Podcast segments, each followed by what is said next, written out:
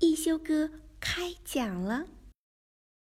一休哥是个古灵精怪的小神童，舞蹈跳得远近闻名，吹拉弹唱无一不通，就连画笔耍起来也是妙笔生花。一天，一休哥从葫芦王那里得到一本宝书《艺术故事会》，书里记载了珍贵的艺术作品背后的故事。小朋友们，你们想知道是什么样的故事吗？听一休哥开讲了。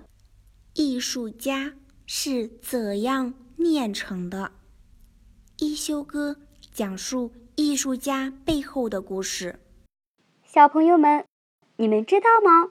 在通往艺术殿堂的路上，总是荆棘密布、磨难重重。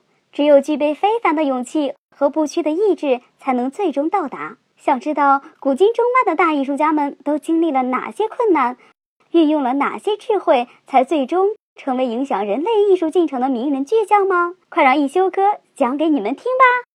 漫画大师丰子恺，丰子恺是中国漫画史上的大家。人称漫画大师，他自幼喜欢绘画，他的画率真且自然，能以一颗童心与爱心作画。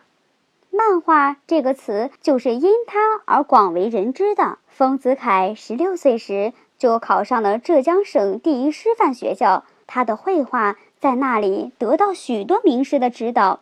他在绘画上遵循恩师李叔同的教诲。苦练实物写生，每一笔画都十分认真。李叔同将丰子恺的点滴进步都看在眼里，忍不住夸赞他，称他为进步最神速的学生。丰子恺得到恩师的夸奖，非但没有骄傲，反而更加努力习画，并且暗自发誓，将来要以绘画为生。现在看来。